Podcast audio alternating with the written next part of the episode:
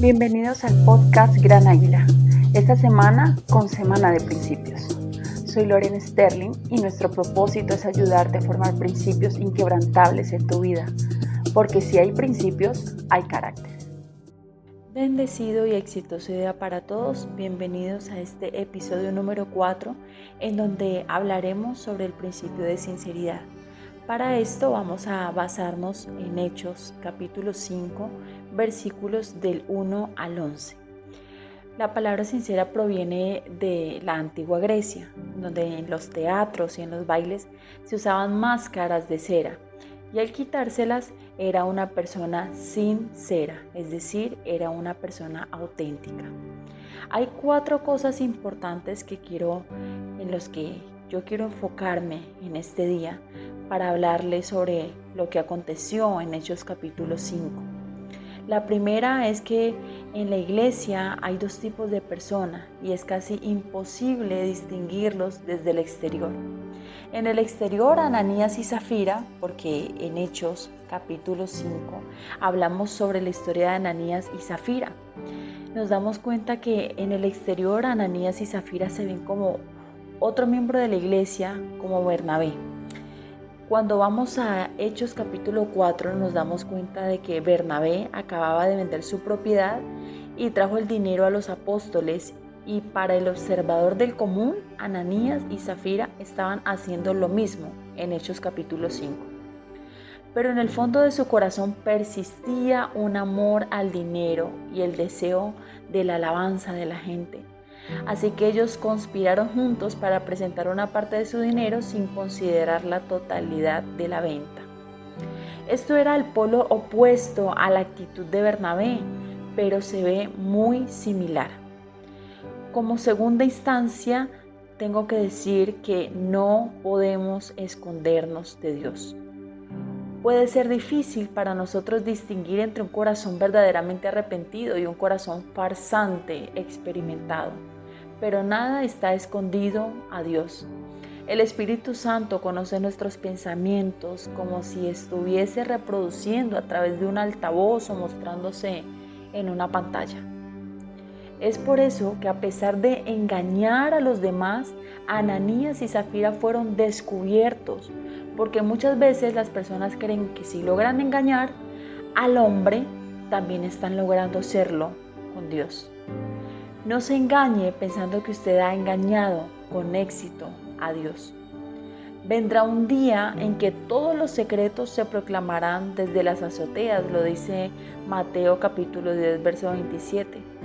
¿Realmente creemos esto? ¿Estamos preparados a esto? Ananías y Zafira sabían esto, pero se olvidaron de ello llegaron a ser tan consumidos con la alabanza de los demás que se les olvidó al único de cuya alabanza realmente importa. Como tercer punto de, esta, eh, de este episodio, nos damos cuenta de algo importante. Cuanto más cerca estamos de la gracia, mayor es la ofensa del pecado. No todo el mundo que miente es golpeado de inmediato por su pecado. Entonces, ¿por qué sí pasó con Ananías y Zafira? Un par de razones voy a dar. Dios no hace esto con todo el mundo que miente al Espíritu Santo hoy, pero eso no debe ocultar el hecho de que esta muerte es una imagen de cómo se siente Dios al respecto. Es una visión del futuro juicio de todos los que participan en el corazón de Ananías y Zafira. En segundo lugar, Ananías y Zafira habían visto la acción del Espíritu Santo tan de cerca que la gravedad del pecado aumentó. Mientras más cerca se está del lugar santo, más significativo es cada mancha. Estas personas habían visto la misericordia de Dios de primera mano.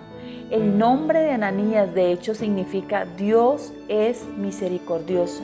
Habían sido probablemente testigos de la muerte de Cristo mismo y sin embargo a pesar de ser los destinatarios de una gracia tan grande, la rechazaron por la gloria de los hombres no tome las cosas sagradas a la ligera. Es por eso que John Newton escribió algo importante. Tu gracia me enseñó a temer, a ser transparente, a ser honesto. A medida que el temor a Dios aumenta, también lo hace el sentido de su amor, porque entendemos mejor de lo que hemos sido salvados. Como punto número cuatro de este episodio, quiero decirte que el pecado es un asunto muy serio para Dios. Si somos honestos, muchos de nosotros encontramos ofensivas las acciones de Dios aquí, en el capítulo 5 de Hechos, pero eso solo revela la ignorancia de nuestro pecado y la santidad de Dios. Debemos hacer la pregunta, ¿por qué murieron Ananías y Zafira? En cambio, debemos preguntarnos, ¿por qué permanecemos nosotros con vida? Sí, Dios es paciente con nosotros y lento para la ira, pero nos olvidamos de que la paciencia de Dios está diseñada para conducirnos al arrepentimiento, no volvernos más descarados en nuestro pecado. Si Jesús realmente pasó por el tormento del infierno en la cruz para redimirnos y descuidamos eso realizando nuestro pecado, ¿cómo escaparemos nosotros si descuidamos una salvación tan grande? La palabra nos exhorta a no mentirnos los unos a los otros. El Señor siempre nos conducirá a la transparencia desde la ventana que mires.